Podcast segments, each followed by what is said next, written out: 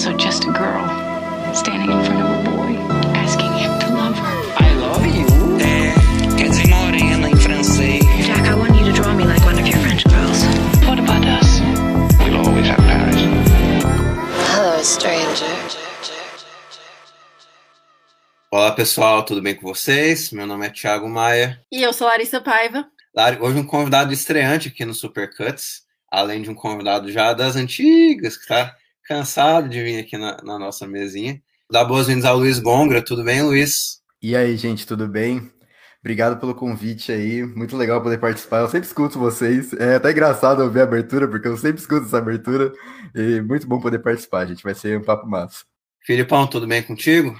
Tudo bem, sempre de volta aí, sempre um grande prazer conversar com vocês. O papo do episódio de hoje vão ser é, é um diretor é, especial, é um, diretor que todos nós gostamos, um diretor que está em evidência agora que os filmes dele foram, alguns filmes dele foram lançados pelo MUBI e a gente resolveu abordar ele porque ele é um diretor, além de ser muito bom e tal, ele é um diretor é, contemporâneo. Eu acho que a gente pode elevar algum, alguns filmes dele a essa estatura de é, uma espécie de clássicos contemporâneo, né? Os filmes que nós vamos abordar são Phoenix e Em Trânsito, do diretor alemão Christian Petzold, que é um diretor, como a gente disse, que eu conheci, eu conheci o Em Trânsito quando ele estreou nos cinemas, mais ou menos ali, e eu lembro de ter visto Em Trânsito ali no apagar das luzes para fechar a minha lista de melhores para 2019, porque o filme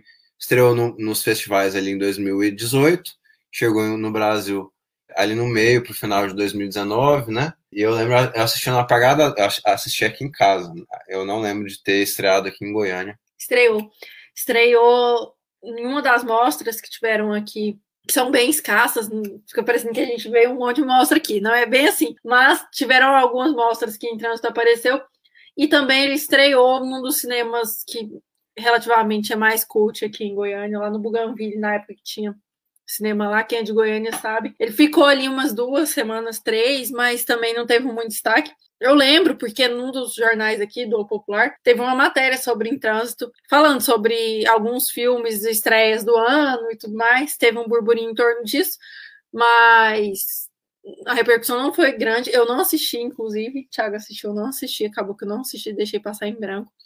Inclusive, eu tenho certeza que dos filmes que eu assisti esse ano, Petzold vai aparecer entre os favoritos aí dos filmes que eu assisti esse ano, né? Não do ano, mas vai ter um destaque bem grande. Aí acho que nas próximas semanas eu vou conseguir terminar de assistir tudo dele. Até já vou começar o merchan aqui para o curso que o Felipe Leão vai ministrar em agosto sobre o Petzold. Eu quero chegar no curso tendo assistido tudo já. Então, vamos lá, né? Dá tempo, eu acho. Filipão, como é que você conheceu o diretor? Você sempre foi fã dele ou você precisou de alguma espécie de conversão? Você sempre gostou dos filmes dele? Chegou pro Phoenix, que acho que o Phoenix é, é o filme dele que chegou mais com fama aqui no Brasil, né? Então, na realidade, o filme que eu entrei no Petzold foi o Em Trânsito também. Eu comecei Petzold pelo Em Trânsito. É, e foi um filme maravilhoso. Naquele ano eu tinha assistido Parasita, né? E Parasita era aquele que era o meu filme favorito em 2019 até aquele momento. E eu assisti em trânsito, eu lembro até hoje, no dia 26 de dezembro. Foi um dia depois do Natal. E depois que eu assisti, eu... não, esse aqui é o melhor filme do ano, não tem jeito. É... Depois de um tempo, eu até assisti o Retrato de uma Jovem Chamas, que também foi do mesmo ano, né? E eu até prefiro o Retrato de uma Jovem Chamas em algum grau. Mas Phoenix foi, assim, quando eu assisti aquela paixão que, que não tem jeito. E depois de assistir em Phoenix, logo depois de assistir o Em Trânsito, assistir Phoenix, fui tomado por essa vontade de assistir todos os filmes do Pet Soldier. É, e hoje eu, eu já assisti todos os filmes dele é, e é maravilhoso né? descobrir todas essas características, a, como, como ele gosta de estruturar os seus filmes, enfim, é, é mais ou menos por aí que foi o meu caminho. Gongra, é, se, se, alguém te perguntasse assim, é, que, que, quais são ali os três, quatro itens ali que definem a obra dele, o que, que você diria assim de antemão? Cara, eu acho que a princípio dá para dizer que um tema político tem que estar sempre ali em volta.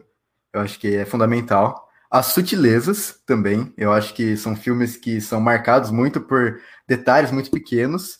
Ele também, eu, eu acho que é um cara muito clássico no jeito de conduzir as cenas, ele não, não tem muitas experimentações, ele segue uma tendência bem, assim, talvez até fordiana, dá para dizer. E acho que por último, melodrama. Acho que são esses quatro aspectos. Assim. São filmes muito melodramáticos que seguem uma tendência até meio do Douglas Sirk, só que dentro das sutilezas, né?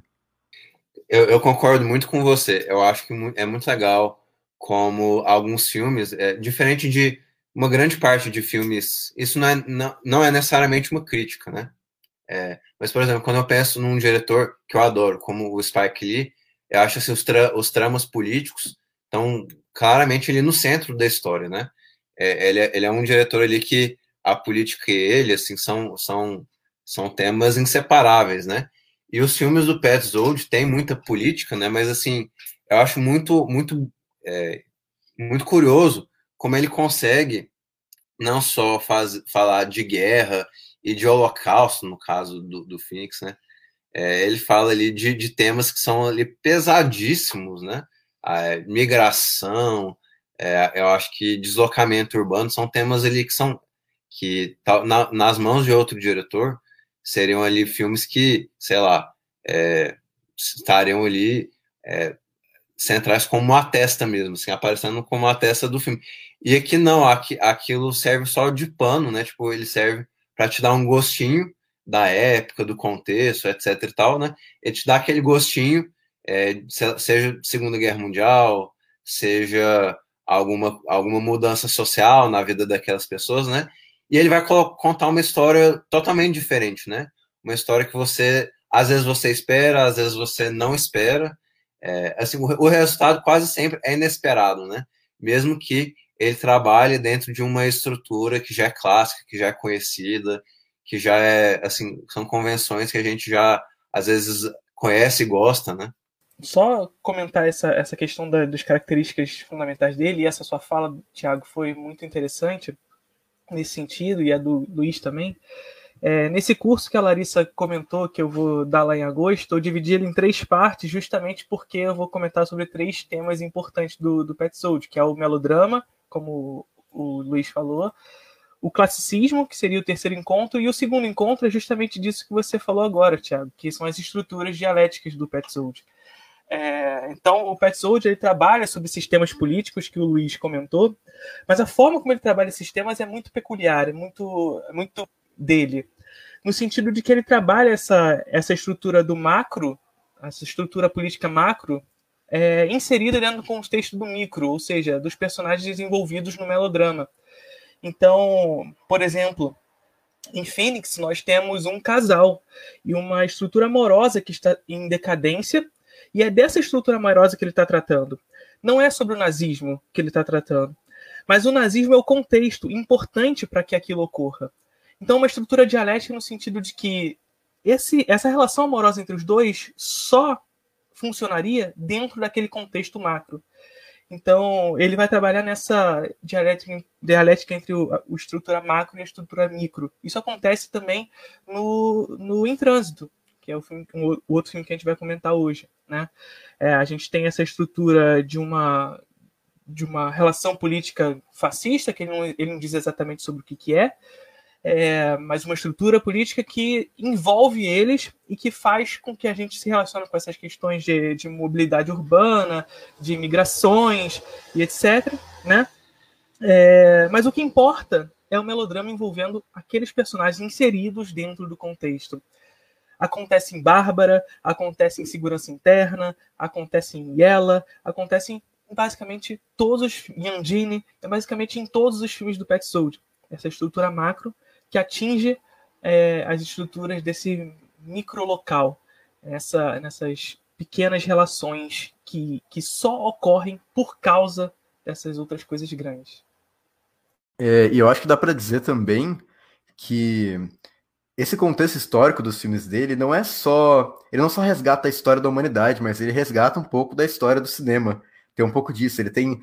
Principalmente Hitchcock, ele mesmo diz isso em várias entrevistas. Ele fala: se eu não sei o que vou fazer, eu penso, o que o Hitchcock faria? essa é o caminho que ele segue. E é totalmente perceptível isso nas obras dele. Tem todo esse peso estético da história do cinema no que ele está fazendo. Bom, só ver Phoenix. Que, qual é a história de Phoenix? Qual é a estrutura narrativa de Phoenix? Nós temos uma mulher que sofreu por, um, por uma situação. É, essa mulher se veste por uma máscara e ela começa a se, a se relacionar com o cara novamente. É, só que esse cara ele começa, a partir da sua dinâmica de olhar para essa mulher, a tentar ditar como ela deve se comportar. É, e aí, a partir desse, da, da, forma como essa mulher deve se comportar, ela vai se moldando para esse homem. Até que a gente tem um final trágico. E aqui a gente não está falando de um corpo que cai, está falando de Phoenix. Né? É isso. É, a estrutura narrativa de, de Christian Petzold é muito próxima do, do Hitchcock. Claro, trazendo para o seu universo de fazer. Né? Eu lembrei aqui, se eu não me engano, eu acho que foi o Felipe Furtado que na, na crítica dele, de, no comentáriozinho que ele faz de, de Phoenix no, no Letterboxd, ele comenta que é um corpo que cai via Fassbinder, né? Que eu achei bem, eu achei bem interessante. Você ia falar alguma coisa? É que Phoenix é demais. Gente, eu não tava esperando. Eu juro que eu não tava esperando. Foi um dos filmes que me pegaram de surpresa, assim como foi Ponte de Madison. Ponte de Madison eu esperava um pouquinho mais mas Phoenix eu não estava esperando nada das reações que eu teria vendo o filme. Os filmes eles entram para essa esse grupo aí de obras-primas, eu acho que quando exatamente eles conseguem fazer o que Phoenix faz. Phoenix é um dos grandes exemplos disso. Eu fiquei, eu entrei no filme sem saber muito sobre ele, eu sabia que era o favorito do Felipe, então eu sabia que eu não eu tenho sempre antes de começar um filme, eu já vejo pro Thiago falar que sensação boa de que eu vou assistir um filme bom, mas o que ele fez, o que o filme fez comigo é completamente inexplicável, assim. Eu acho que em qualquer uma das artes, é, quando você se aproxima desse tipo de sensação, é algo sublime, assim, maravilhoso. Phoenix consegue fazer isso. O final do filme foi massacrante se vocês não assistiram ainda, quem está ouvindo a gente, coloca aí na sua lista para assistir urgente. Não é, ah, vou assistir, vou colocar na minha watchlist eterna, que não. Coloca para assistir semana que vem e vai pronto para ver uma obra de arte. Assim, do jeito que eu sento no sofá, puxo minha cobertinha, dou uma dançadinha, tipo, tô pronta para assistir uma obra-prima aqui. É isso. Um, um, bom, um bom lembrete: Phoenix está na Globoplay, né? Sim. Então, assim, é um filme acessível, né? Eu acho que assim, muita gente assina a Globoplay. É, então eu, eu fico muito feliz que é, assim, a Globoplay tem alguns defeitos no sentido de que é, eles não têm muitos filmes antigos, né? Mas eles têm é, filmes excelentes mais novos, né? Tipo filmes do, é, dos Irmãos da Ardenne, do, do Hong Sang-soo, tem esses, esse filme do Pet Wood, tem alguns filmes mais recentes muito bons na Globoplay.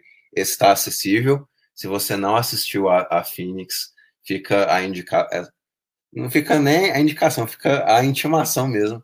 É, tá, tá lá no Google Play, tem, tem para alugar em alguns outros é, serviços também. É, eu acho que o Em Trânsito, que também é um filme que eu acho maravilhoso, é, ele é um pouquinho menos acessível, mas assim, é, dá, dá para achar também. Não, não usem como desculpa, né? A gente pode ler a sinopse e falar um pouco mais de Phoenix, né? Nelly teve o rosto desfigurado nos campos de concentração. Após uma cirurgia de reconstrução, ela vaga pela Berlim bombardeada à procura de seu marido. Ele não a reconhece, mas, de olho na esperança da esposa que acredita estar morta, lhe propõe um golpe em que ela terá que se passar por ela mesma. É basicamente o que a Judy Barton faz em Um Corpo que Cai, né? Ela sofre um golpe e ela tem que passar por ela mesma é um corpo que cai do Christian Petzold, é uma forma classicista de filmar o mundo. É, e aí aquele final que a Larissa falou com a gente agora há pouco, é essa capacidade do, Christian Petzold de, de, de conseguir filmar o mundo frente a ele de uma maneira dramática tal como ninguém consegue fazer. É, é basicamente, o que o Petzold faz é basicamente jogo de plano e contraplano e uso de close-up. É isso. É, é muito simples. Só que é o momento exato de mostrar o contraplano, quando se mostra. É, no caso de em trânsito, por exemplo, é, esse contraplano não é mostrado, né? É, e quando é mostrado, é o momento exato e é, na proximidade exata com o rosto. Hum, quando não com a, com a pele, né? com o corpo. E aí mostrando ali a marca da, do seu passado. E aí, nesse lugar onde o uso do simples é importante no Pet Soldier, é que a gente percebe que essa estrutura dialética do, do Pet Soldier é, é, é preponderante para os seus filmes. Né? No sentido de que aquela potência que ele consegue trazer na sua simplicidade de plano contra plano só funciona por causa de todo o contexto apresentado anteriormente. E todo o contexto pelo qual aqueles personagens estão envolvidos dentro dos seus temas políticos e históricos. Né? É um filmaço assim, que, que não dá para perder. É, quanto, quanto à questão da simplicidade como ele filma, eu sinto que nesse filme, o fato dele não brincar muito com a câmera, ser sempre bem rigoroso na maneira como conduz, ele traz muita atenção para a atuação da protagonista, da Nina Ross. E é muito louco como ela carrega o filme no sentido dela tá sempre meio apreensiva, meio paranoica, parece que tá o filme inteiro meio assim receosa com o que os outros vão pensar dela. E você fica meio tenso no sentido de ela não falar, né, o que, que quem ela é, não se revelar, ela tá sempre meio submissa na, no começo do filme. É, é sempre. Essa sutileza favorece muito a gente perceber essa paranoia da personagem. Isso é muito interessante, porque, é, mais uma vez, voltando no, no Corpo que Cai, a gente está nessa, nessa perspectiva de um cinema como olhar. Né? É, ou seja, como o cinema olha para o mundo. E o, e o filme do Hitchcock e o do Pet Soldier é o olhar masculino que está sendo exposto ali. É o olhar masculino a forma como nós espectadores olhamos para o filme é um olhar masculino. E aí, claro, é, cada um de nós espectadores vai assimilar esse olhar masculino de uma maneira diferente. É, isso por quê? Porque ali em Um Corpo que Cai, nós temos um olhar inquisidor, um olhar que, que impõe, um olhar masculino que impõe, impõe os seus desejos acerca de uma mulher. E em Phoenix é a mesma coisa. Em Phoenix, essa mulher está reprimida, é, pelo seu desejo, pelo desejo de algo que ela viveu no passado e, e deixa com que esse homem manipule o seu corpo e a sua forma de ser. Né? É, em um corpo que cai, a submissão é punida. Né? Em Phoenix, não sei exatamente o que acontece. É, não sei exatamente se essa submissão a qual ela se manteve, ela foi punida pela sua submissão ou ela foi de fato é, como é que é a palavra? Ela subverteu a sua submissão ao final. Eu acho que essa submissão feminina ela é muito consciente. É uma submissão muito calculada. Quando a mulher está sendo submissa, ela está calculando a, o que a submissão dela vai trazer para ela em troca ali. Então eu sinto muito isso, até de uma incredulidade dela. Ela olha para ele e às vezes ela olha pra, gente assim com a cara de esse cara é muito otário, como ele não sabe que sou eu, minha voz, sabe? Então ela brinca muito com ele assim, o tempo todo ela tá brincando com ele. Ao mesmo tempo que ela tá envolvida naquele esquema ali, ela quer ver até onde vai. Ela tá testando aquele marido também. É, por mais que ela metade dela é, como é que é? Oswaldo Montenegro fala, né? Metade de mim, amor é a outra também. Ela visivelmente gosta dele ainda, mas eu acho que tem muito uma provocação nele do que ela é. Eu acho que aquela jornada dela com o marido não é sobre estar com o marido, mas sim descobrir quem ela é agora, depois de tudo que aconteceu. Então, quando ela se reconhece completamente quem ela é e tudo mais, quando ela entende quem é ela, depois de tudo que aconteceu com ela, aquele marido ele fica completamente descartável. A submissão dela funciona para estar onde ela quer estar, para entender quem ela se tornou, até quando for suficiente para ela. E eu acho que aquele final é tão bonito por isso, porque em nenhum momento ela precisava ficar, em nenhum momento ela questiona ficar ou não, também é muito tranquilo isso para a personagem. É uma personagem, por mais insegura do que ela é, ela é muito segura do presente. É, Então, ela chega naquele marido ali com isso, assim, é, eu vou testar aqui, eu vou vendo um dia de cada vez. E aí, quando ela decide que não é, ah, talvez isso aqui eu não preciso mais disso. É, é só, assim, é termo feminista, eu não preciso mais agora.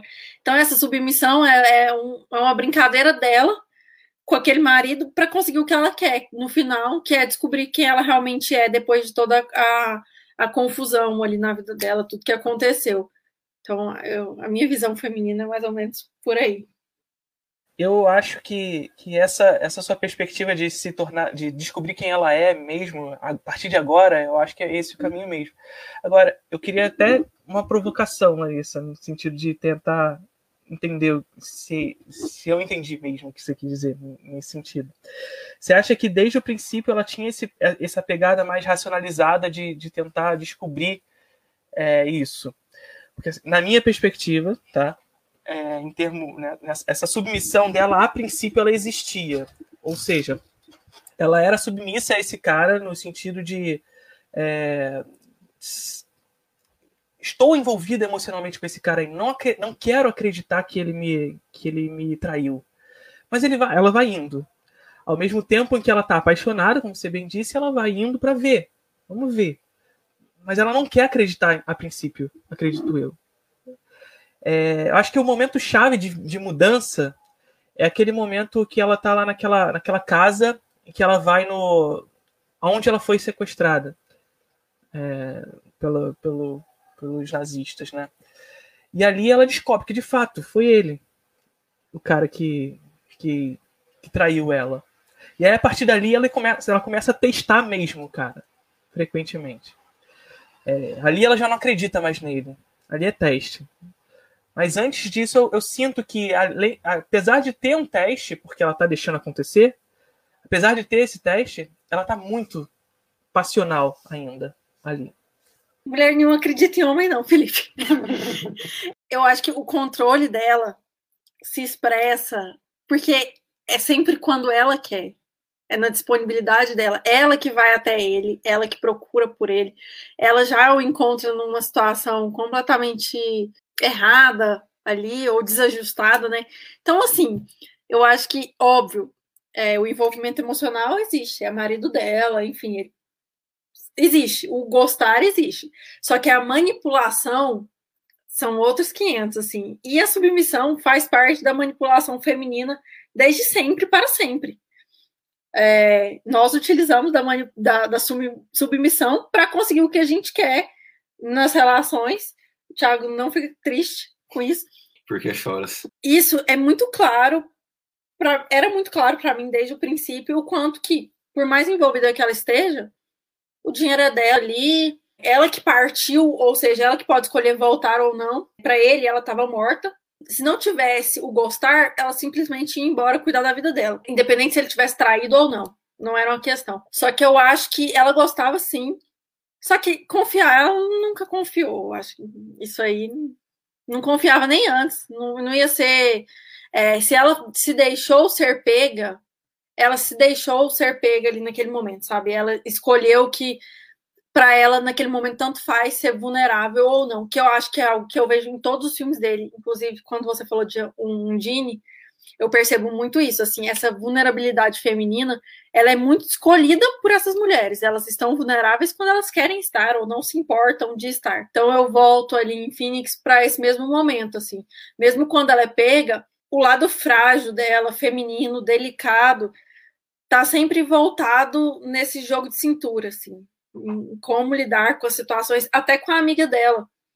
Você vê que a amiga tem uma presença mais masculina, masculinizada, né? Masculina, quando eu falo assim, é, é a força ali da relação. É, até os trejeitos da. Os trejeitos né? também, e ela vai contornando com a feminilidade dela. A, a, amiga também, né? Então não precisa estar num personagem homem mais, mais masculinizado. A feminilidade dela mostra essa submissão e, e no jeitinho ela vai conseguindo tudo que ela quer. É, eu acho que tem justamente essa, essa perspectiva é, dialética que se coloca nessa, nessa racionalidade dela, que, que se coloca na dúvida e no e nessa nessa paixão que ainda emana dela. Então, essa personagem da amiga dela que você trouxe é essa personagem que, para mim, pelo menos, coloca dúvida nela. É, é, a personagem que vai falar: olha, não, ele é um traidor. Você não tem que ir atrás dele. Né? E ela vai atrás desse cara porque ela gosta desse cara, mas a dúvida tá ali nela. Então ela escolhe não falar.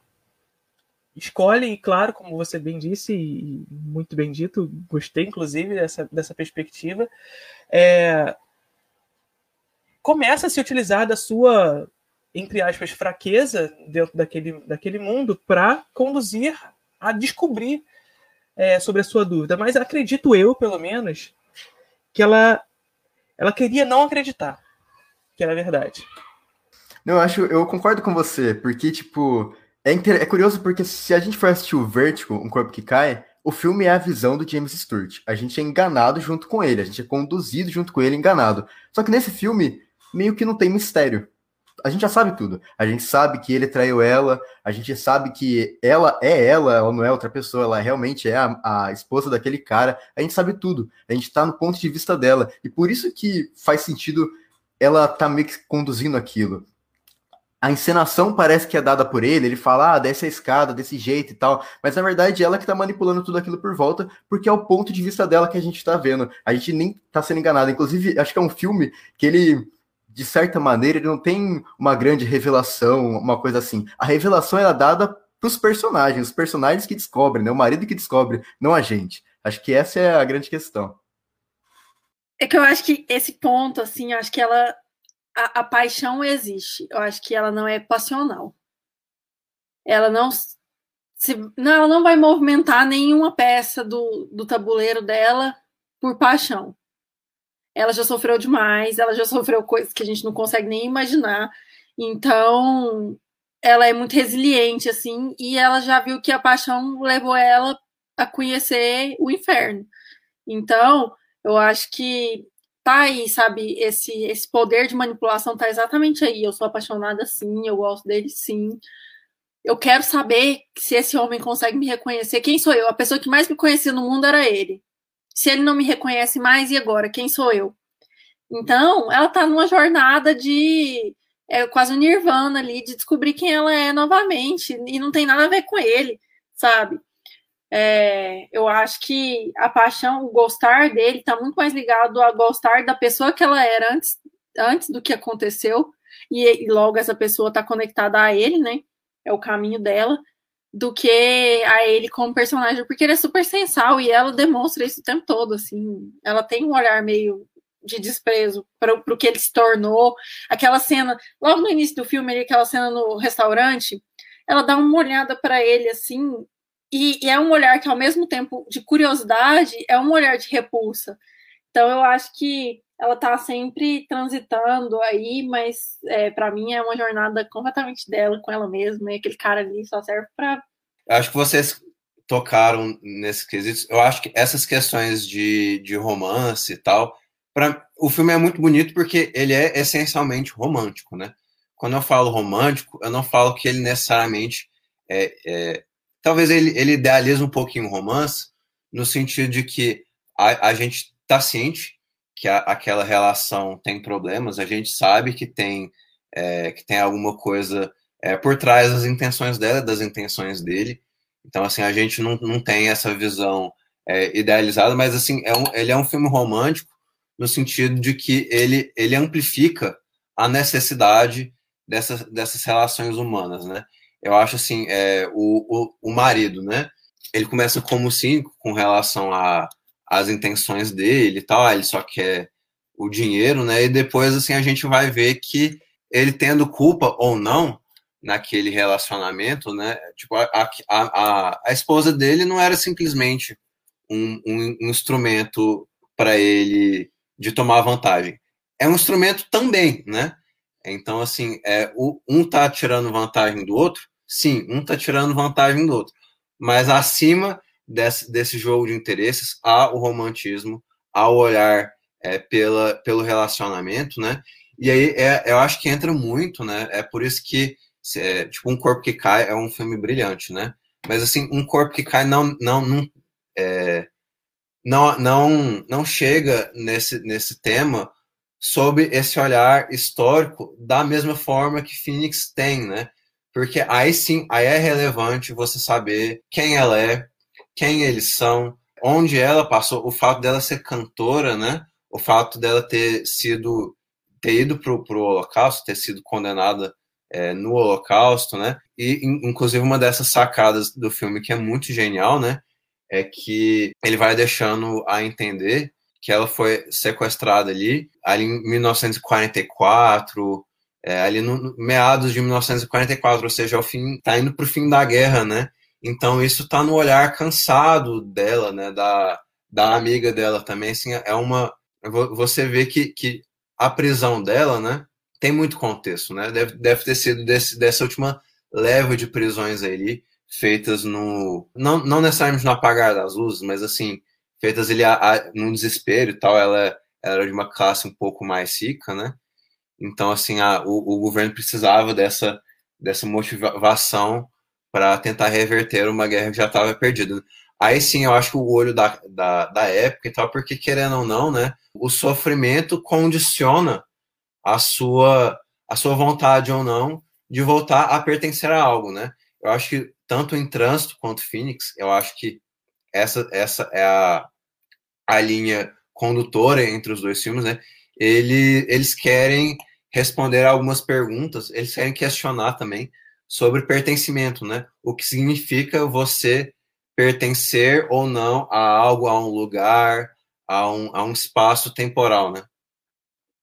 Ótimo terminar assim, porque ele trabalha muito bem com o tempo.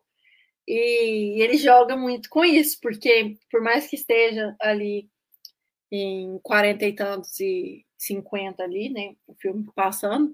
As roupas não parecem ser daquela época. A ambientação ali também é muito ambígua e muito. Você pode falar que é Berlim hoje em dia, aquelas ruas ali, em trânsito também.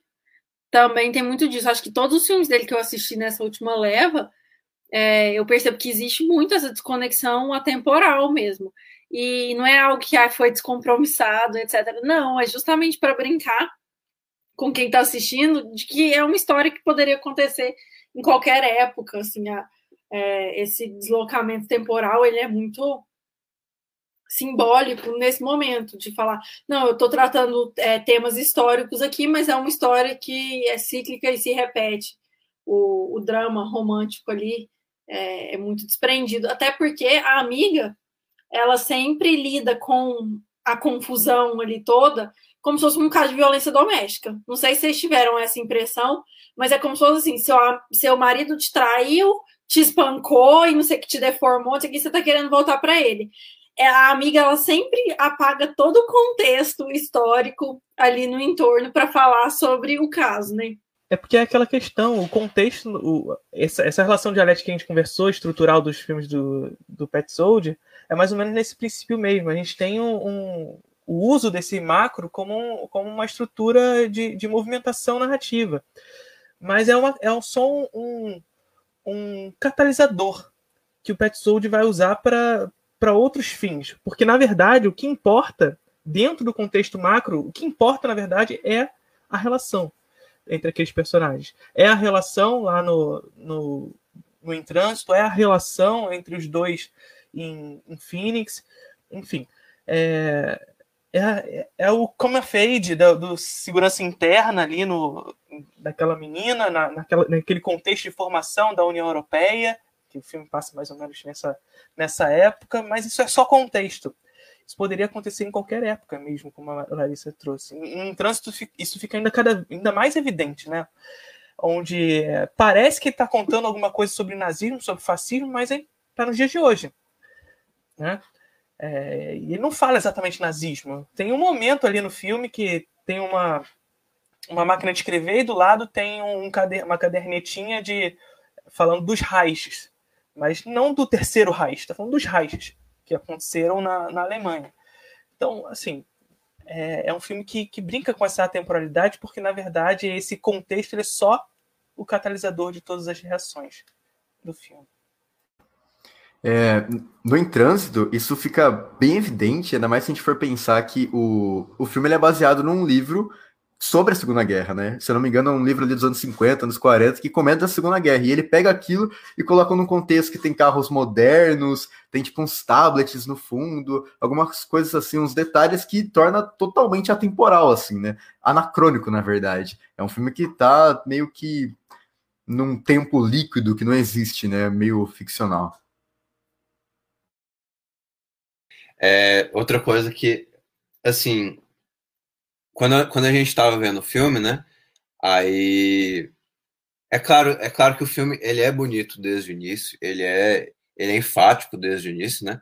Mas a gente estava ali mais ou menos no, no, sei lá, indo do primeiro terço para metade do filme. Aí a Larissa me perguntou: ah, é, você tá gostando do filme? E eu, eu dei um, um, um enfático, sim, tô, gost, tô gostando do filme, né?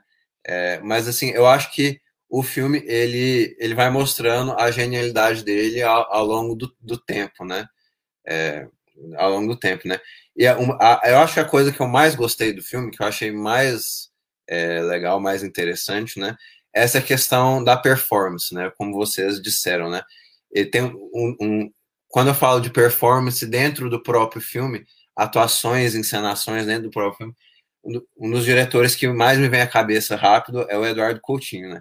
Então, é, então sempre quando algum diretor me lembra Eduardo Coutinho, eu já fico feliz, eu já fico, nossa, tipo, bom, né? E, e aqui, essa questão da encenação e da, do cinema dentro do cinema, eu acho muito maravilhoso, né? E a, a cena final é um grande exemplo disso, né? Eu não, não quero dar spoiler da cena final, né? Mas a, a, a própria a própria performance musical, ela, ela é belíssima, né? Assim, a, a questão da a questão da fra, fragilidade da, da, da, da, voz dela, a, a, força da voz dela, né? Porque ali quando ela começa a cantar, né?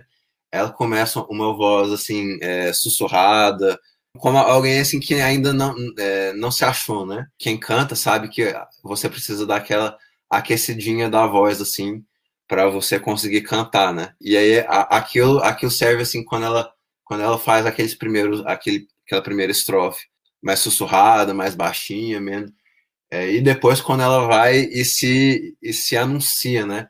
Ela não está só anunciando como voz assim e, e dando o tom dramático para a música, que é, é importante e, e pontua essa cena clássica. Ela está se mostrando como pessoa, né?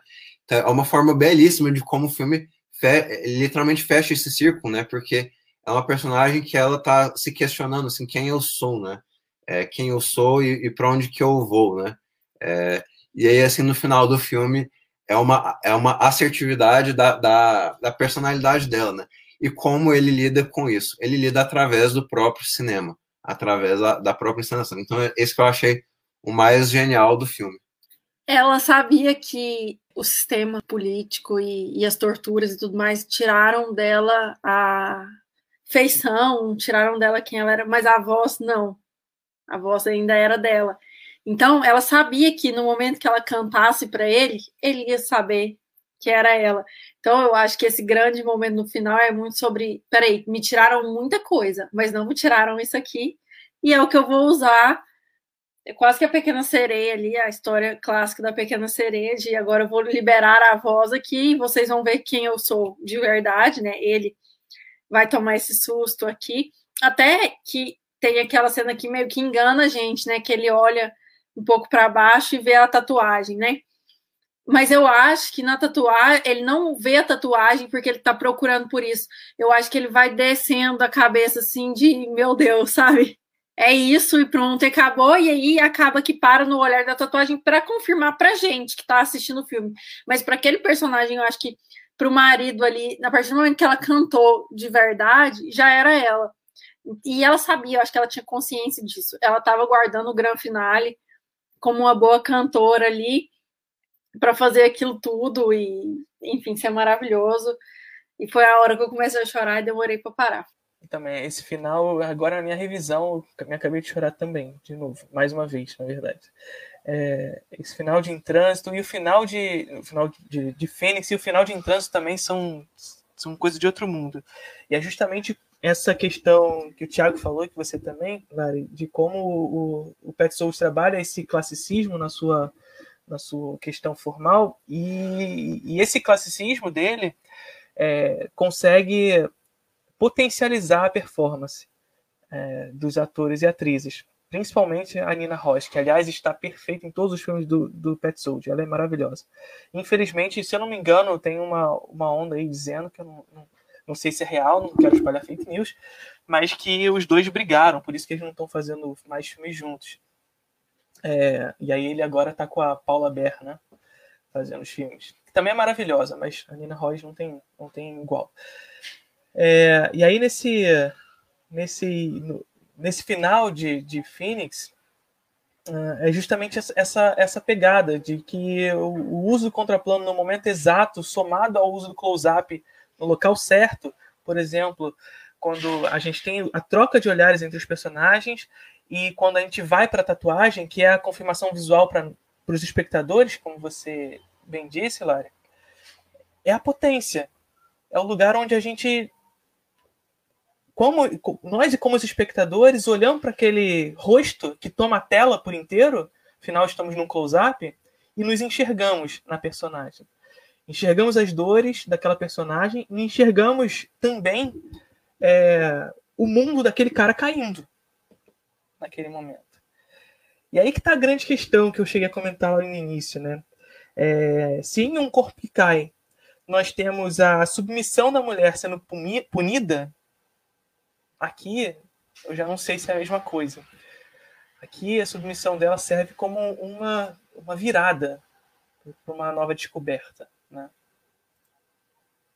É, essa questão do, de como ele conduz esse classicismo, essa sutileza, é muito interessante perceber como ela está contraposta a grandes coisas que são meio que deixadas de lado. Então, tipo, a gente tem a guerra, mas que ela é só um plano de fundo. Mas também tem coisas, tipo, acontece um suicídio da amiga dela e aquilo não tá no filme, né? Tipo, ela recebe pela carta, recebe aquela informação e, tipo, o impacto não, é algo que, tipo, não acontece na nossa frente. É, o que importa não são esses grandes acontecimentos, são as sutilezas. E é incrível, né? Porque ela termina de cantar, sai da, do cenário, todo mundo em silêncio, é tipo drop the mic, né? Parece que lançou a rima perfeita e acabou ali o momento, né? É tipo, é, dá uma grandiosidade, uma potencialização muito grande para essas, essas sutilezas. E eu vejo isso muito no John Ford. Eu não sei se vocês concordam, mas todo filme do John Ford ele tem essa coisa de tipo um pequeno gesto, assim, um, um abraço, um, um olhar diferente, ter essa, esse, esse peso gigantesco, assim, e eu acho que o Petzold consegue imprimir isso muito bem na, no cinema dele. É, esse, trem, esse negócio de soltar o microfone é muito engraçado, né? Porque a, a, a, partir do momento que a música encerra e as outras pessoas da, da plateia estão tão em, em silêncio ali, né? Eu acho muito genial, porque assim, as outras pessoas não estão cientes da, da trama de enganação, né? mas a, a, performance é tão forte que elas veem que é uma coisa ali que aconteceu, né? E essa que é, que é a questão do, do impacto dramático da, da cena, né? Porque assim, é um negócio tão forte, tão é, misterioso, tão mirabolante, né? Cenas desse tipo são, para mim, são uma metáfora muito boa para o cinema mesmo, né? Porque é, o cinema é uma arte que quer te fazer sentir, né? Quer te provocar sentimentos, né? E beleza, você, se você para para analisar as questões mais formais do filme, né? Você vai, você pode gostar mais, gostar menos do filme, né? Mas assim, acima de tudo, o filme tem que te colocar a questão do sentimento, tem que te colocar a questão do impacto, né? Olha, o final da Em Trânsito, eu acho um negócio assim que é, é de outro mundo, porque sobe um negócio em mim que eu não consigo explicar, porque parece que tem toda uma construção ali naquela cena para ele chegar ali, sentar no, no, no bar que ele tá, ter a narração do cara falando no fundo uma coisa meio poética e tal. E aí, tipo, a gente escuta o som dos passos, é tipo, é de uma sutileza inacreditável. É o som dos passos da personagem no filme é um negócio que é muito marcante. Sempre que ele chega, você sabe que ela tá chegando. A gente vê ela passando pela janela e quando ele vai olhar, não olha, né? Tipo, acaba ali, nossa, sobe o um negócio que não dá pra ficar. Não dá é o som da porta abrindo, né? O sininho que tá no filme inteiro acontecendo. O, o, o Petzold insere esse gatilho na, na estrutura do, do roteiro o tempo inteiro. Esse sininho da porta abrindo e fechando na, na lanchonete. E nesse momento o sininho to toca de novo. E aí o Petzold faz aquela variação de planos, onde ele mostra ele com a janela e depois ele é, de frente, com bem próximo do, do, do rosto dele, onde não dá pra gente ver espaço nenhum de encenação, só o rosto dele, e em seguida de costas, nas costas dele. E aí quando ele vira e olha para trás. E naquele momento a gente pede o contraplano. Nós, enquanto espectadores, nós pedimos aquele contraplano, mas ele não tem. Ele não tá ali. Essa é a beleza do negócio. É o momento em que o filme se torna quase místico, de fato. É o momento em que em trânsito se aproxima de Andine, se aproxima de Yella, porque ele vai para esse lugar místico, porque afinal a gente, como já sabe, o, o que aconteceu com a mulher, né? a gente não vai falar para não dar spoilers, etc. Aquele contra, contraplano, mesmo que a gente peça, ele não é possível, por isso ele não mostra. E ele não é possível também porque ele é um filme de entre tempos, né? Ele é um filme que ele tá nesse trânsito mesmo, nesse momento de transição, em todos os sentidos possíveis. As relações são líquidas, é, o, o mundo que eles estão não está em nenhum tempo específico, e o contracampo nunca vem. Essa é a questão. Ele, ele sempre vai estar nesse meio termo e nunca chega. É, é um filme que está à deriva completamente. Eu, eu, acho que eu vou ler a sinopse rapidinho de Em Trânsito, para a gente já, já dar sequência na, na conversa.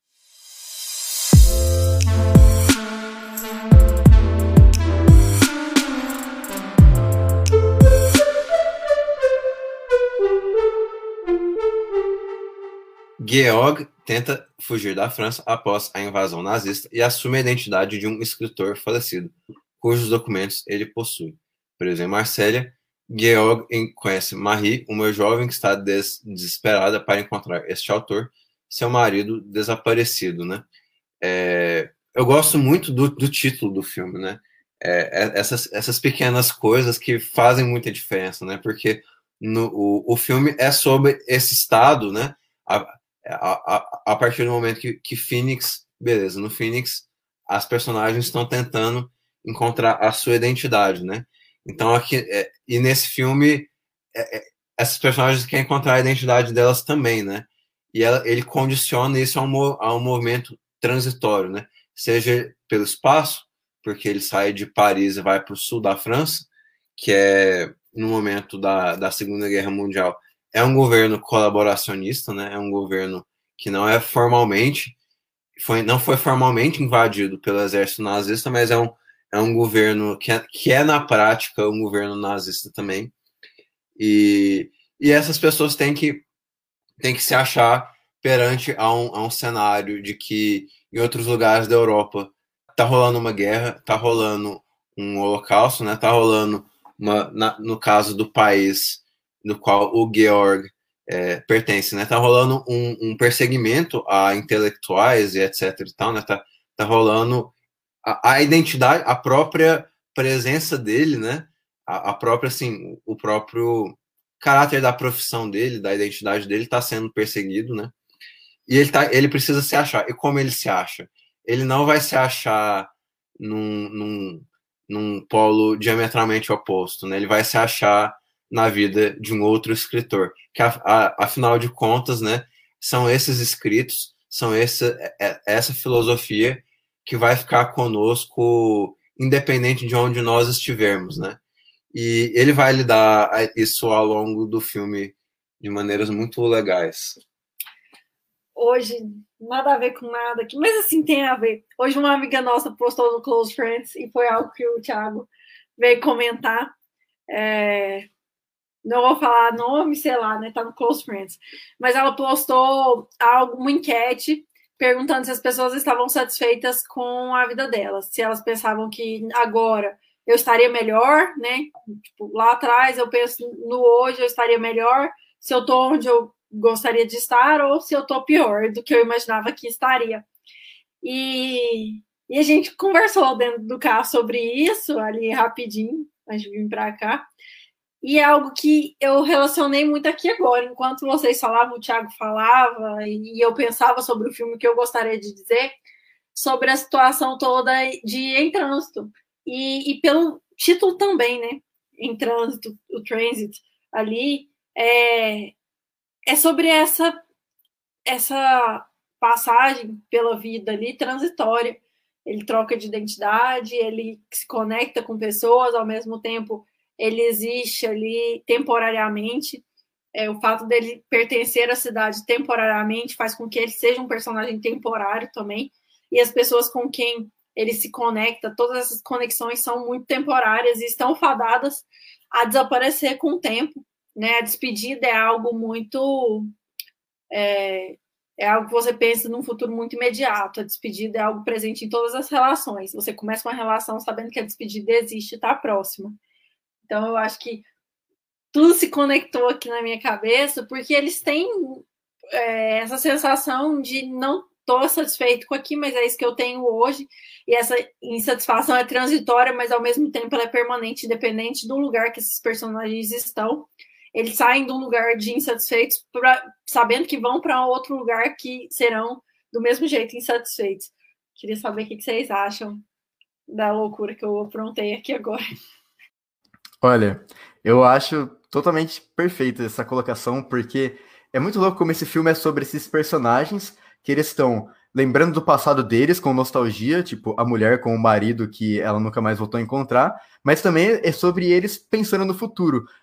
Voltando de novo para a última cena. A última cena é o quê? É ele lembrando dela e olhando para quem vai chegar na porta. É isso. Ele lembrando o passado e o que vai chegar agora. É um, e eu acho muito louco também, como se a gente for pensar, todos os cenários do filme evidenciam também essa transitoriedade. A gente tem. Eles estão sempre em hotéis, eles estão em bares, que são lugares que as pessoas vão e voltam, né? Fica nessa, nessa constância, nessas indas e vindas. Gongris que você falou, na arquitetura e no urbanismo tem um nome, que eu sempre falo aqui, que são os lugares e não lugares, né? Os não lugares são lugares de não pertencimento, de passagem. E eu acho que o Petzold, esse cara, ele é urbanista. É, como ele trabalha essas... Um, um Dini, né? Undine fala sobre isso de uma forma mais clara com as maquetes, mas em trânsito ele trabalha muito bem essa inconstância é, dos personagens da cidade, assim, e como essa cidade ela não existe, mas ao mesmo tempo ela está ali, e é uma cidade que parece que ela foi feita para essas pessoas não ficarem lá. É, ela gira em torno daquele consulado ali, então eu acho isso muito muito interessante assim e o Petros ele me ganhou foi exatamente nisso um off aqui rapidinho. Você está falando agora de, da arquiteta do lugar e não lugar. É, isso é uma coisa que, é, que tá, lá na geografia a gente fica sempre assim, de cabelo em pé com os, com os arquitetos também. Porque esses conceitos também são da geografia. A gente fica, não, na arquitetura a gente tem esse negócio, a gente, não, na geografia também, não é assim. É, é uma loucura que, que, que a gente passa com os arquitetos também. Não, mas é engraçado porque. falando desses termos, é, é muito legal. É engraçado que, além disso, tem nessa cidade temporária, a gente tem um acaso reinando ali o tempo todo nas situações. Os personagens ali do consulado, eles vivem se trombando no filme inteiro. O cara com aquela moça que, que do que cuida dos cachorros, com o próprio médico, com todo mundo, eles vão se trombando pela cidade como se a cidade fosse tipo só um apartamentozinho, assim, uma coisa pequena, mas é uma cidade enorme, né? É, o acaso reinando ali na, na vida deles. Agora, a quem pertence o sofrimento?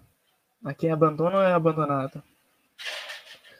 E, e, e, e, em trânsito, é um filme sobre os abandonados ou sobre quem abandona? Eu acho que em trânsito é sobre é, é sobre você fugir e querer se encontrar de novo, né? Seja você tendo sido abandonado, seja você tendo abandonado, né? Então, assim, mesmo que é, o filme ele quer conectar esses, entre aspas, dois tipos aí de sofrimento, né? Porque quem, quem é abandonado sofre, mas quem abandona também sofre, né? Então ele quer, ele quer dar, dar um, um nome, um gosto e uma cara para esse ciclo de, de sofrimento, né? E, e o, o Gonger falou uma coisa muito boa, né? Porque, é, querendo ou não, ele, ele sai de Paris e vai a, a, Marselha, né? Quem, quem já viajou para a França sabe que esses tre trens de alta velocidade deles, né?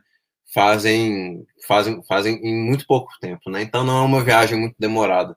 Então são mil quilômetros é, entre Paris e Marseille, mas você faz em três horas e pouco, né? Porque o trem é muito rápido, né? É, a viagem de trem, ela é o que duas cenas do filme, né? Ela, ela ocupa quase nenhum espaço, né? É, então ele tá, na, ele, ele tá na, na cidade, ele fica na cidade e tal. Então o filme não é muito sobre o, o, a tran, transitividade espacial no, no sentido de as pessoas estarem indo de um lugar para outro, né? É, ele fica na mesma cidade, mas ele fica ali em bares, ele fica ali em restaurantes, em hotéis, em consulados, né? Então, assim, ele tá ali movimentando, apesar de que ele está no mesmo lugar, né? Então, ele tá andando, andando, e ele não sai do lugar. E é um, é um pouco o que ele quer passar pra gente naquele final do filme, né? Porque, porque o Georg, o personagem do Franz Rogowski, ele quer, assim, ele tem toda uma trama para ele conquistar a menina, né? E aí, e assim, a, a trama, ela, ela meio que funciona, mas não funciona, não funciona, mas funciona. Então, é, é, é muito é, é, muito curioso, né, como ele, ele cria esses encontros e desencontros, né, que é, que é algo muito bem feito no cinema francês, né, acho que o cinema, nesse sentido, é, é até curioso, né, porque o, a, a maioria dos filmes dele tem essa cara alemã e tal, e esse é um filme com muita cara francesa, né? É, inclusive, tipo, no quesito cinema clássico, né? É, se, se ele bebe muito de Um Corpo que Cai, se ele bebe muito de, de, de John Ford, né? Essa premissa de, da cidade acontecer numa cidade transitória, né? Lembra Casablanca, né? Que acontece no Marrocos enquanto eles estão, eles estão esperando é, é, os navios, né? Que vão levá-los a outro lugar, né?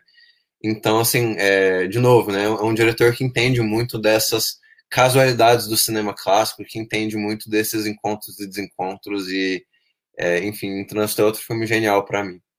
Bom, pegando essa, essa que você falou do Casablanca, eu acho que vai até um pouco além disso, se a gente for pensar no sentido de que o, o Georg, ele é como se fosse o Bogart no, no Casablanca e ela tá esperando o marido dela, né? Que é como se eles.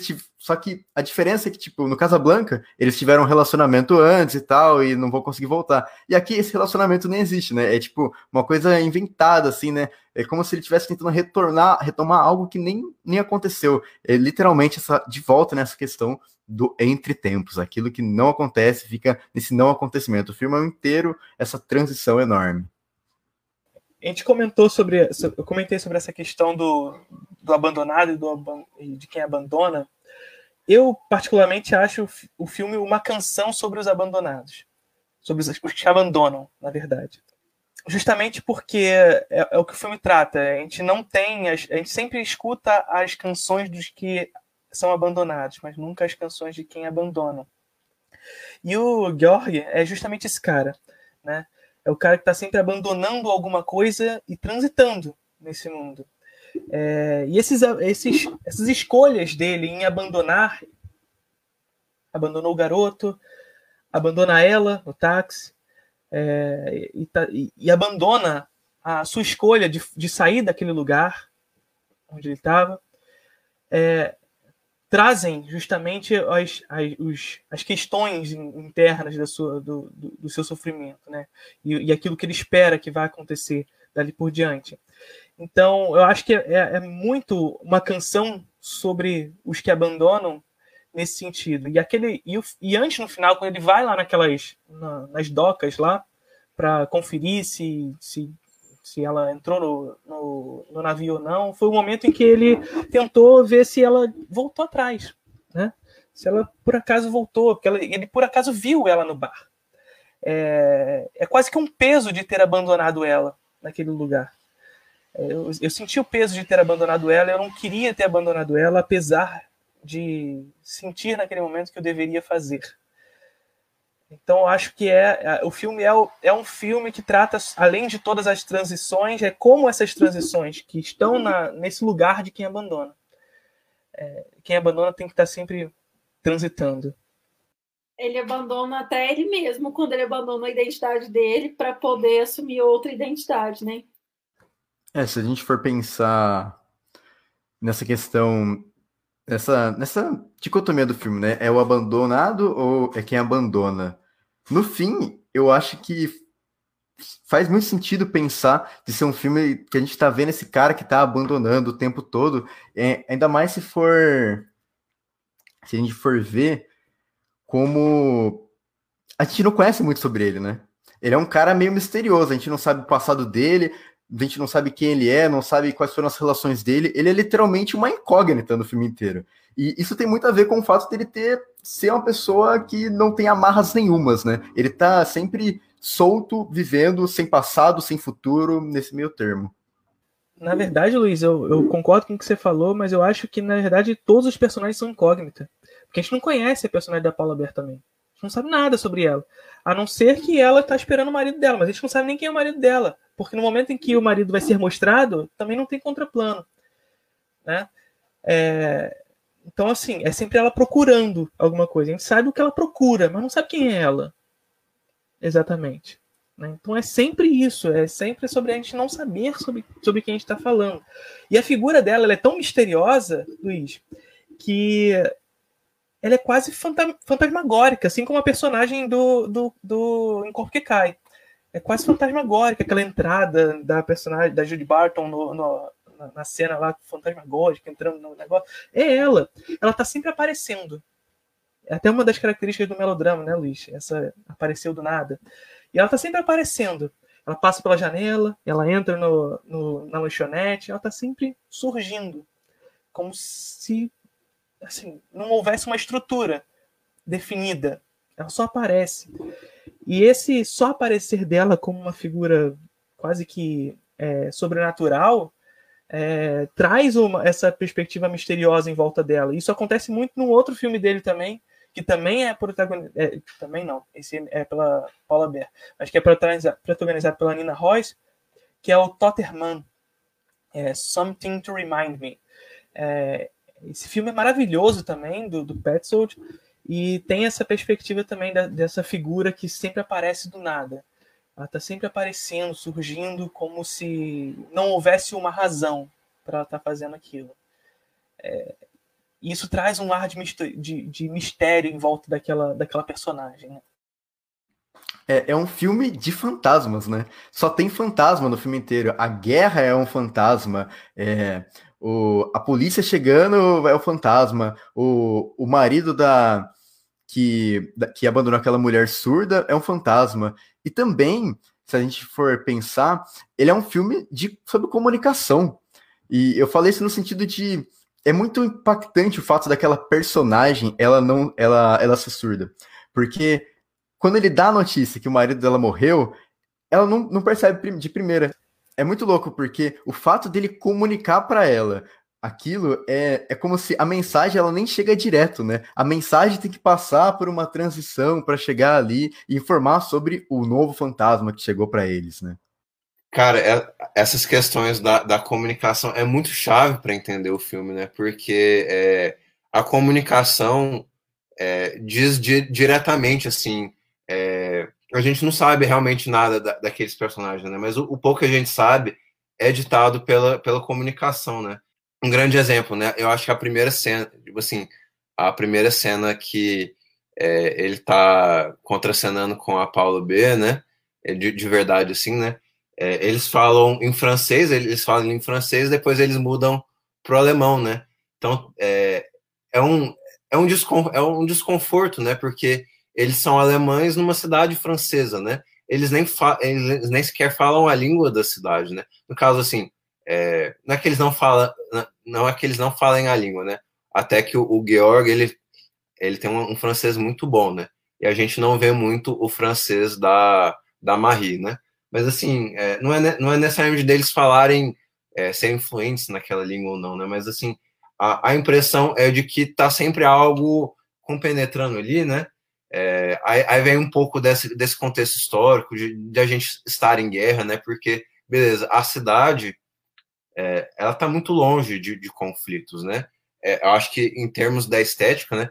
Voltando um pouco que a Larissa disse, né? O filme poderia, assim, é dos filmes do, do Pet Sold, sim, é, é, é, dos filmes de época, o que eu acho que mais se confunde com uma estética moderna, assim, é, é, é, evidente que ele foi filmado em, em, dias de hoje, né? Mas ele, acho que ele não quer nem é, fingir que ele foi filmado. Alguns filmes, usam a, alguns é, recursos ali mais é, de, de, cor, de atmosfera e tal. Esse filme ele não quer nem fingir que ele não foi filmado há 70 anos atrás, né?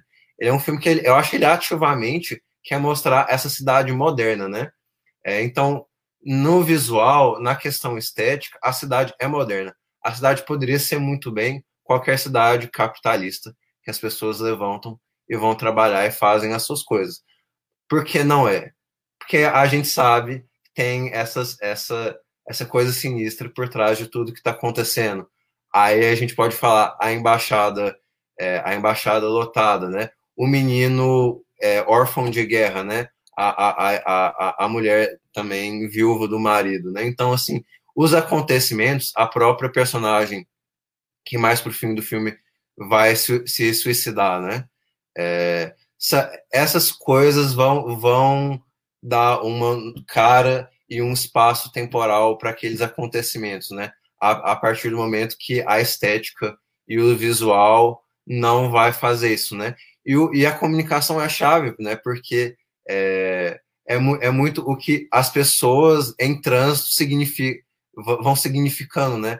Então ela, a, a Paula Beer, ela tá desistindo de encontrar o marido dela, né? Mas a, a cada vez que o Georg aparece na, na embaixada e ele, ele aparece na embaixada como escritor, né? Aí ela sabe que, que as outras pessoas vão comentar que o escritor está na cidade, né? Então aquilo é a única, é, aquilo é literalmente a única informação que ela tem do marido dela, né? Então essa é, é muito. É, é, é, tanto como encontro e desencontro, como também, assim, é o, o remédio e o veneno, né? Então, assim, o remédio para a esperança dela é a, a identidade, mas, assim, ao passo que ele, cada vez que ele vai à, à embaixada, é, da, assim, faz essas questões de trâmite, tá? Cada vez que ele vai à embaixada, mais a esperança dela é, artista de que o marido está na cidade mesmo, que os boatos são verdadeiros, né? Uma mentira contada várias vezes se torna uma verdade, né? É, e a cada vez que ele, que ele vai lá e ele quer, é, ele quer executar o plano dele, é, menos ela se envolve com ele, mais ela se envolve com o marido, né? Então, é, a comunicação, é, ali tá, eu acho que faz muita parte da história, né? Como os personagens eles nunca podem ser diretos uns com os outros, né? Como é, aí a, o menino é, ali naquela cena do, do menino é muito é muito engraçado porque o menino tá, tá ali brincando de, de chutear gol com o Georg, aí ele fala Scheiße, né? Que é, que é merda em alemão, né? Aí, aí o menino, ah, ele deve falar alemão ali mais ou menos, né? É, e aí quando ele chega na casa, ele começa a falar em alemão com a, com a, com a mulher surda, né? Aí ele vê que o, o, menino tá entendendo tudo de alemão, né? Que o menino é alemão, né? Que o menino tem essa, é, essa origem, né? E essa origem é importante para, beleza, ele tá, ele tá na França, ele tá em Marselha, ele vai fugir da cultura dele, né? Mas as coisas que mais atrelam ele, que mais dão essa questão de pertencimento, é a língua, né? Os personagens do filme são todos alemães, né? O médico, o, o, o filho e a, e a e a Mulher Surda, a Paulo B, né? A Embaixada Alemão, né? Então o filme ele tá ele tá circulando em todos esses elementos, né? Então é muito é muito é muito genial a forma como ele trabalha tudo isso. É, quanto essa questão do, do filme não querer disfarçar dele ser moderno, acho que um dos elementos que favorece muito isso é a câmera digital a câmera do filme, a imagem, ela é muito, entre aspas, lavada. Ela não, ela é totalmente, é, vamos dizer assim, perceptível, não esconde nada. A gente consegue ver o tempo todo o que está acontecendo. Eu acho que o digital ajuda muito nisso. E quanto à questão da comunicação, é, é interessante perceber como, como o Georg ele nunca consegue se despedir das pessoas, né? É, quando o garoto vai, quando ele vai na casa do garoto, da mãe e da mulher surda, eles não estão mais lá. Ele não conseguiu dar tchau, nada. Quando ele vai se despedir da Paula Bear, ele não se despede, ele só vai embora e fala, ah, vou te encontrar e tal, tanto que ele se arrepende, igual o Felipe falou depois. É uma outra questão da comunicação que aparece bastante, essa impossibilidade da despedida, né? É, o, é interessante isso, porque o digital dá a possibilidade para o Petzold de algo que o Bazan já conversava há muito tempo no cinema, né? Sobre essa ontologia da câmera, de mostrar o que está à frente da câmera, é, de, de, dessa possibilidade que é só do cinema, né? Enfim, o, filme, o é quase uma janela para o mundo. E nesse sentido, o Pet Soldier, o, inclusive uma fala que o Thiago trouxe, o Pet Soldier ele não está nem preocupado em que a gente saiba que aquilo foi filmado, na verdade. Aquilo é só um mundo, mas um mundo dramatizado. É, um mundo dramatizado que poderia ser o nosso mundo.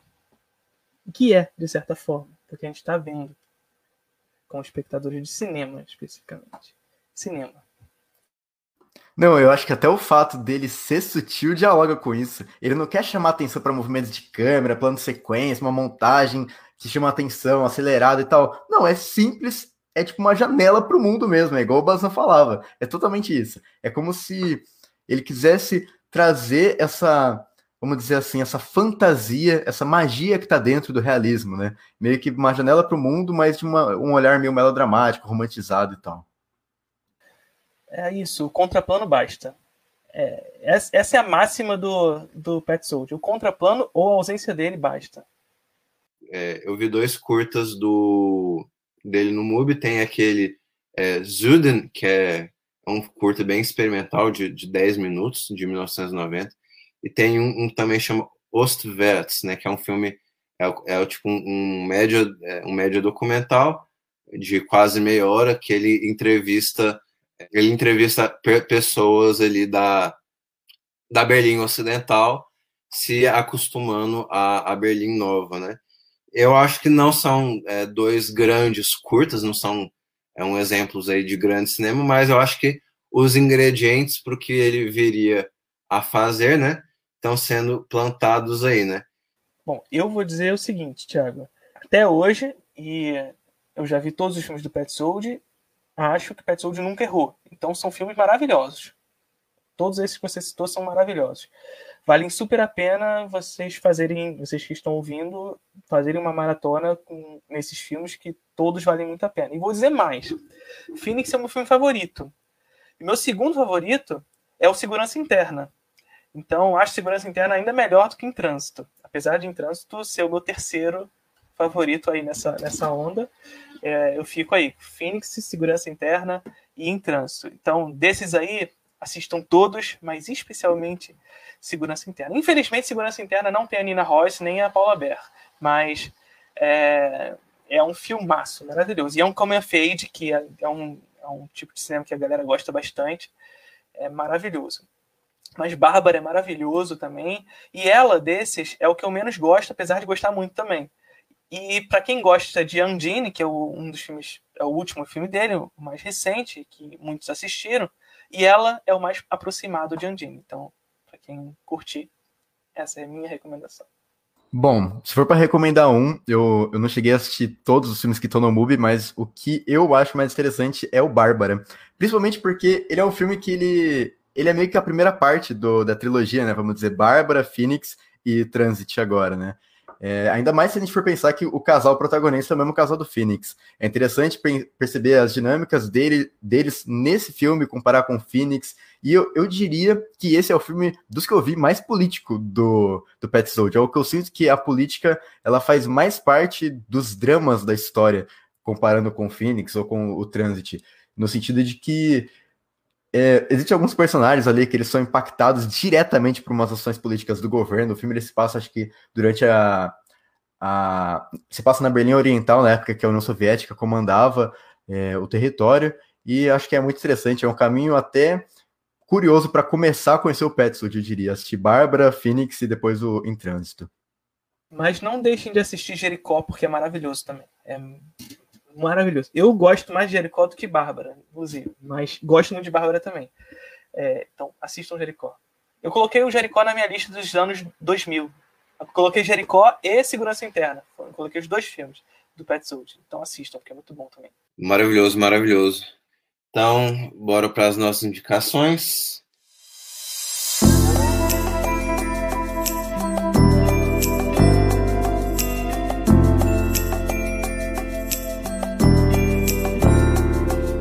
Bom, para indicar, eu penso, vou falar o filme que eu assisti hoje, justamente hoje, eu assisti para aula que eu tive na faculdade de história, que é um filme mexicano dos anos 40, que chama Enamorada. Ele é um filme do Emílio Hernandes, e eu acho que ele é um filme que dialoga muito com o, o Christian Petzold, principalmente porque ele dialoga com o John Ford. Ele tem muito essa coisa de valorizar os gestos, um, uma expressão, um olhar, só que ele é muito mais melodramático, digo no sentido de ser exagerado do que o Petzold. É um melodrama bem clássico, assim, em essência, super exagerado os dramas, e é muito interessante. Ele é sobre um, um general que invade uma cidade no México e ele começa ali a comandar a, cidade, queria fazer uma revolução, só que ele se apaixona por uma mulher da elite, aí fica esses dramas, né? Ele é um cara pobre, revolucionário, que não pode se relacionar com a mulher da elite, aí fica nessa coisa. É muito legal, gente, vale muito a pena. Ah, e tem no YouTube, inclusive, legendado, inclusive. Só botar aí namorada é, legendado que você encontra. Nosso próximo episódio que vai ao ar aqui na, na Rádio Jovem Pan vai ser sobre é, o Invocação do Mal 3. E a gente está vendo aí a, a, os filmes e os filmes são meio irregulares, apesar de que eu acho que todos os três filmes têm, têm coisas boas, tem coisas boas, mesmo os nos seus momentos mais baixos e tal.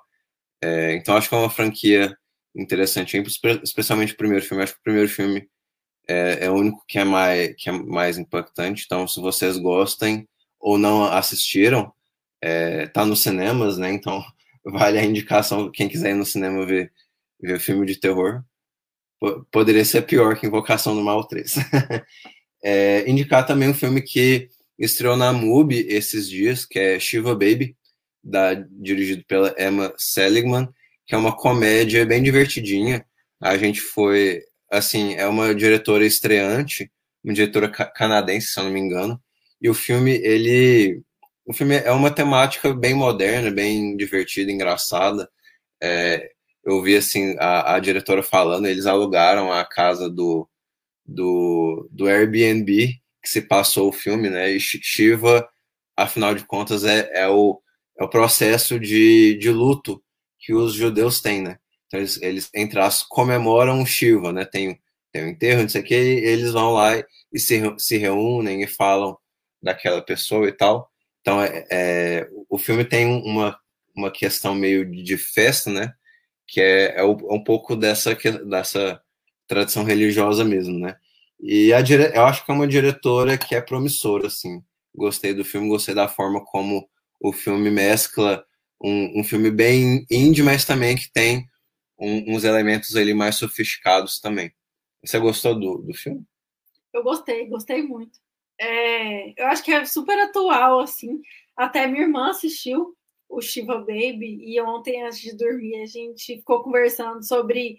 É, primeiro, ser Sugar Baby é uma profissão? Segundo, se é profissão, é prostituição? Terceiro, a parte que eu defendo é que está mais ligada a fetiche, mas minha irmã, enfim, mais jovem revolucionária, acha que, que, que é prostituição. E aí a gente ficou nisso antes de dormir ali no chat, conversando sobre isso. É, eu gostei do filme, eu achei bem divertido enquanto a gente assistia. É divertido. No fim, depois, né, que você vai para casa pensar assim sobre o filme, eu gostei mais do, do filme ainda.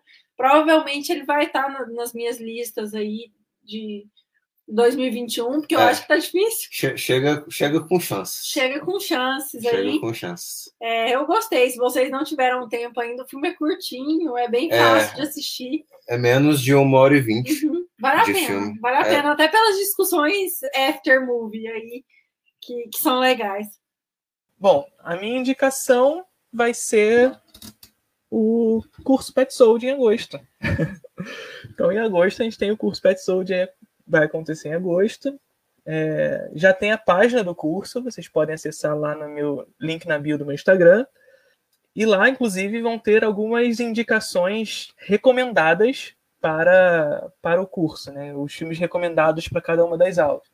Então, cada uma das aulas eu coloco três filmes como indicações para cada uma delas. Então, tá lá tudo direitinho. Então, de cara é indicar o curso e nove filmes que estão lá, nove filmes do Pet Sold.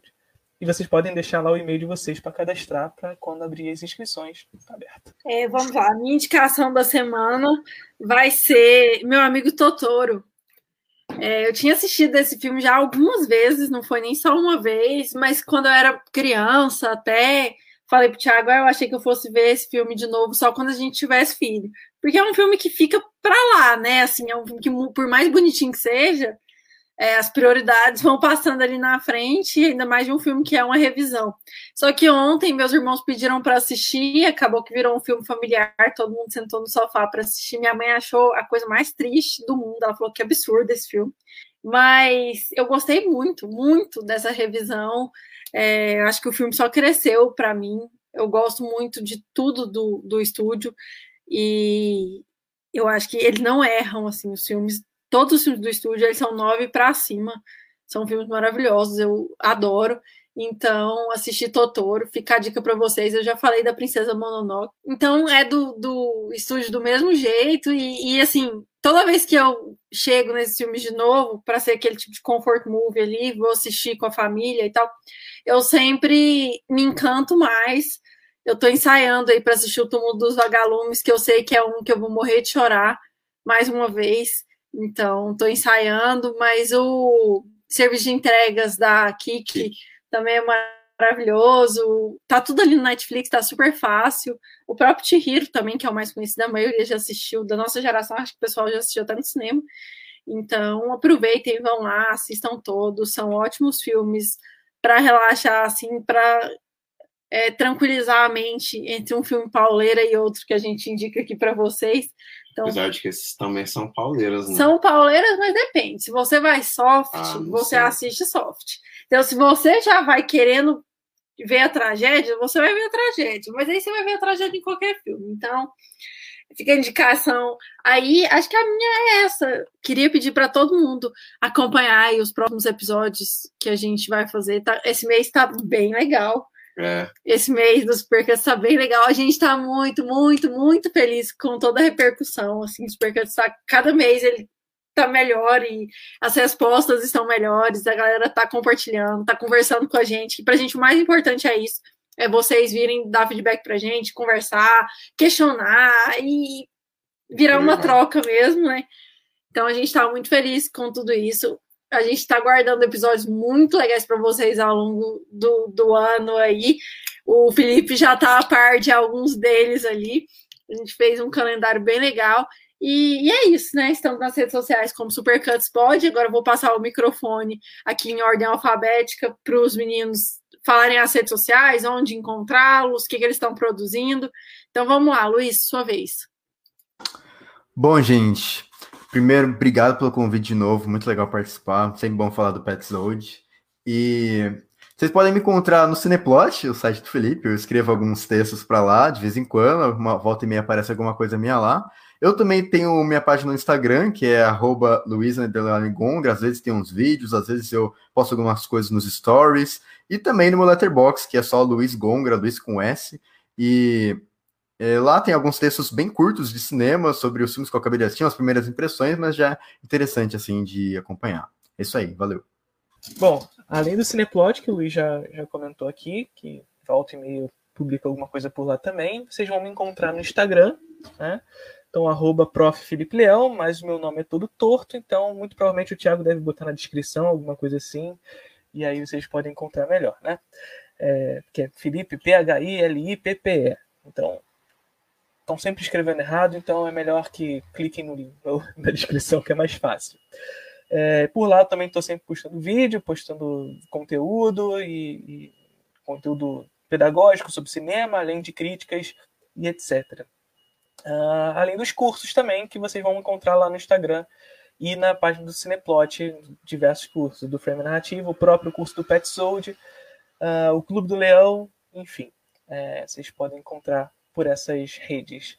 E o meu letterbox também, que é Felipe Leão. Foi esperado ali no Felipe Coutinho, né? Como um bom vascaíno. É, mas é isso aí, pessoal. Muito obrigado, Gongra. Tá estreando aqui na nossa mesa, né? É, aguarde o próximo convite. Em breve vamos chamá-lo de novo. Adoramos sua participação. Felipe nem se fala, né? Porque a gente eu tô tentando contratar o Felipe. Essa que é a questão. Ele tá fazendo charme e tal, mas as pessoas estão começando a pressionar, e é para isso que servem os ouvintes do Supercuts. O Felipe ele vai ter que ceder à, equipe e tal. A gente vai precisar de um doutor aqui em breve na mesa. Então, o Felipe já tá sabendo que ele vai vir até pra Goiânia, a Bruna já tá sabendo, a Liv já tá sabendo. Só falta ele Bom aceitar. demais.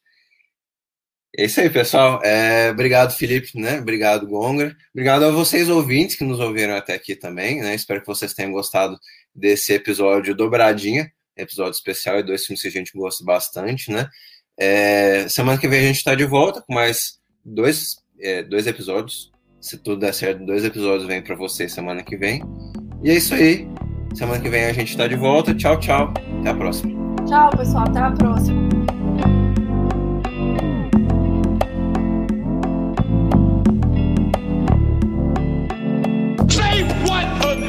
Dare you, I dare you, I double dare you, motherfucker. Say what one more goddamn time. I'm sorry, Dave. I'm afraid I can't do that.